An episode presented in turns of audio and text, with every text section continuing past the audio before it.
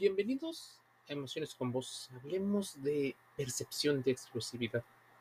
Seguramente las dos cosas que te vienen a la mente sea el costo y el precio de un producto o servicio, pero también la relación que tienes con alguna otra persona. La exclusividad para muchos agrega un valor, ese de tener el control, el poder, de ser diferente, de ser tal vez lo mejor. Encontrando información, hubo un, link que daba pie a la reflexión. Se llama 11 señales de que posiblemente estás en una relación de exclusividad. Mira, sin caer en este listado de relaciones, debes de entender que el conocimiento te da una nueva percepción.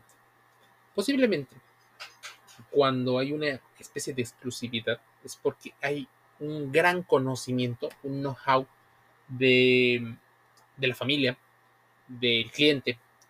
Hay un conocimiento mucho más amplio. Y eso no se consigue de la noche a la mañana, en el corto plazo. Se hace a partir de que ambos eh, agradecen la presentación, que agradecen incluso o que están ahí asistiendo a eventos y compartiendo tiempo. También, ¿cómo saber que eso puede ser exclusivo?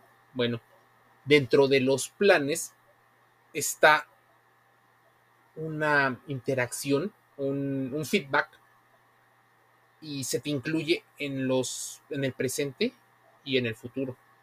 Al hablar de planes de futuro, puede que escuches a alguien utilizar la palabra nosotros. Pero no solo te dejes guiar por las palabras, agrega la contrastación de la información con los hechos. En búsqueda, sí, de una congruencia, pero también de recibir información de dos vías, a modo de que tengas nuevas formas de entenderlo. Posiblemente a muchos no les gusten las etiquetas. Por ejemplo, en las relaciones, la palabra novio o novia les causa un tanto de escosor a algunas personas, sobre todo aquellas personas que son muy dadas, ya sea a comportamientos inmaduros o personas que quieren tener una relación de aventura. También a los no asimétricos, incluso a las personas que han sufrido en una parte de sus vidas por una decepción. Pero aunque existen personas mucho más propensas a poner estas etiquetas, no solo son unas etiquetas por llamarlas etiquetas, tienen una razón de ser y esta es la búsqueda de la certidumbre ante el riesgo inminente de consecuencias negativas. Si la gente se refiere a ti como si pertenecieras a un grupo o pertenecieras a una situación, debes de tomarlo con calma.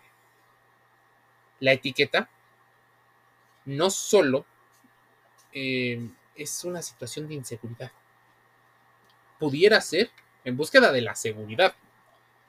A ver, debes ir comprendiendo que el concepto de exclusividad no es nuevo y no será nuevo. Y deberemos de ir aclarando nociones de, de esto. Existe una dimensión afirmativa, así como una dimensión negativa. Si bien el concepto de exclusividad percibido puede ser solo de una parte de las dos personas involucradas en una dinámica, a nadie le gusta que no se le valore, que no se le aprecie, que no se le de alguna manera eh, ponga en un estatus eh, mejor o superior. Pero debes de considerar algo.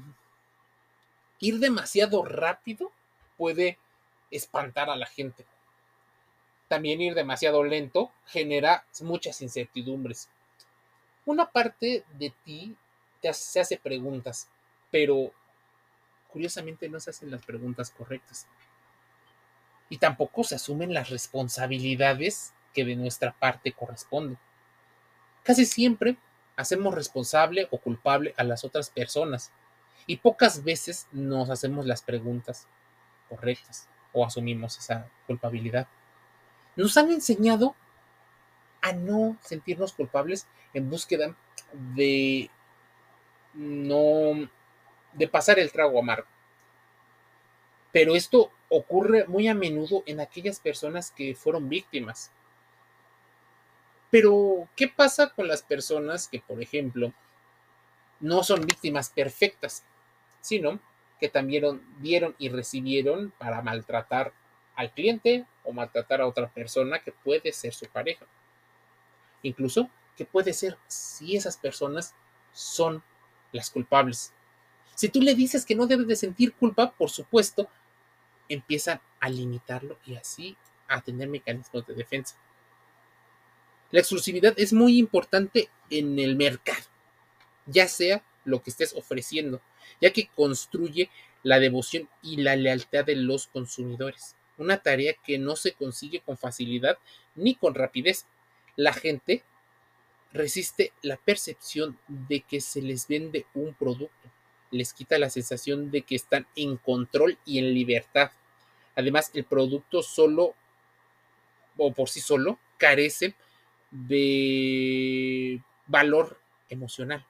La gente quiere sentirse distinto y poseer algo exclusivo y significativo hace que precisamente sea eso.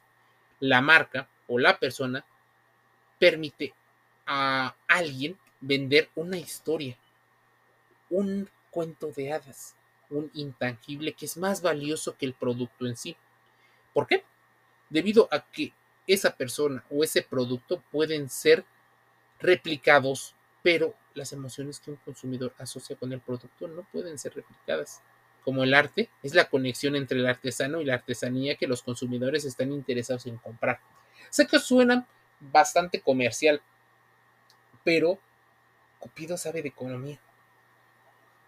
Y si sabe de economía, también sabe que en esta oferta y demanda, tanto de atención, de placer, de cariño, la gente quiere ser recíproca. Entonces, aplican parte de las leyes de la economía. Lograr la exclusividad en diferentes mercados es crear un entorno a una situación que requiere constante interés. Este concepto de ahora o nunca solo es eficaz si las personas perciben la demanda por el producto como más que la oferta disponible. Dicho en otras palabras y en relaciones, valoramos, apreciamos, deseamos más aquello que tiene competencia, aquello que no es fácil de encontrar y que puede no ser fácil de encontrar en la sociedad. Bueno, una persona estable, tanto física, emocional y económicamente. No es fácil conseguir lealtad y confianza, así que muchas personas dan el suficiente dinero y atención para obtener esa exclusividad. Lanzar, por ejemplo, una situación preliminar de una situación puede llevarte a tener información adecuada.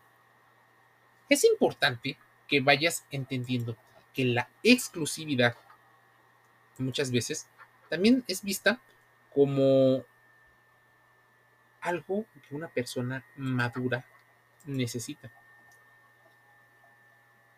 La situación de la regularidad también genera ciertos conflictos, porque hay gente que lo asocia con monotonía, aunque existen personas que valoran los hábitos estos hábitos en muchas ocasiones aburren a cierto tipo de personalidades, así que ojo, cuidado, con la atención a la forma en la que te aburres. Y de qué te estás aburriendo.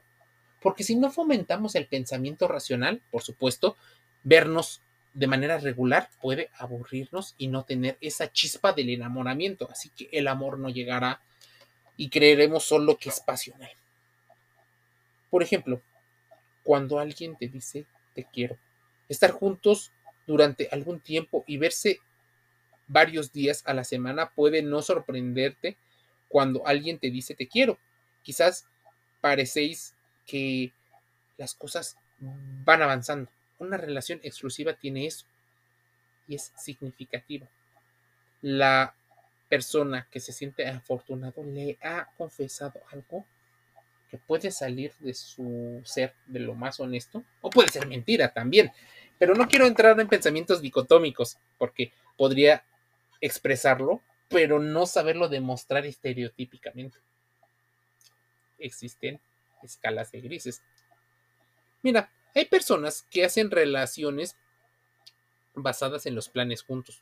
Suelen dar lugar a la que las personas quieran hacer situaciones a largo plazo, como vivir juntos, casarse, poner un negocio. La forma en que expresan su perspectiva no temporal puede ser muy sutil. En las relaciones exclusivas el compromiso se vuelve más importante. Así que estos intentos por demostrar pueden ser parte de esa búsqueda de la exclusividad, de buscar algo valioso. ¿Qué tanto aprendiste como lenguaje del amor a expresarte, a recibir afecto? ¿Qué tanto aprendiste a demostrar afecto en público y en privado? ¿Qué tanto confías en las personas? Y esa es una de las claves más importantes de la exclusividad. Es un poder que de alguna manera vas interconectando porque no lo vas cediendo. Tu poder sigue ahí. La gente que normalmente menciona que ha perdido su poder es como el episodio de una serie popular americana donde un niño, el niño más conocido de la familia, le vende su alma a su amigo por una cantidad determinada. No, no has perdido, pero hay una sensación de pérdida. Así que, ¿cómo lidias con la sensación de pérdida de la exclusividad? ¿Qué tan valioso es la exclusividad para ti? Compréndelo y reflexiónalo. Exclusividad. ¿Cómo la vivo? ¿Cómo me enseñaron? ¿Cómo en el entorno se habla de exclusividad? Y así podrás llegar a una comunicación mucho más asertiva con las personas y preguntarles, ¿qué es para ti la exclusividad? ¿Cómo vives la exclusividad? Son preguntas directas. Sí, posiblemente sean intensas, pero la persona, no la persona ideal, porque no existen las personas ideales, pero las personas que tienen una mayor capacidad de gestión emocional te la pueden decir perfectamente. Para mí la exclusividad es esto, esto, esto, así lo vivo. Y ya sabrás tú si empiezas a relacionarte. También no esperes que la gente cambie, porque normalmente no cambia aún habiendo los estímulos. Así que pregúntate qué es la exclusividad. Emociones con voz, gratis en YouTube, en Spotify, en Google Podcast, en Amazon Music Audible, en iTunes, Apple Podcast, Deezer, Anchor FM, eh, iHeartRadio y otros. Te envío un saludo y nos escuchamos el día de mañana.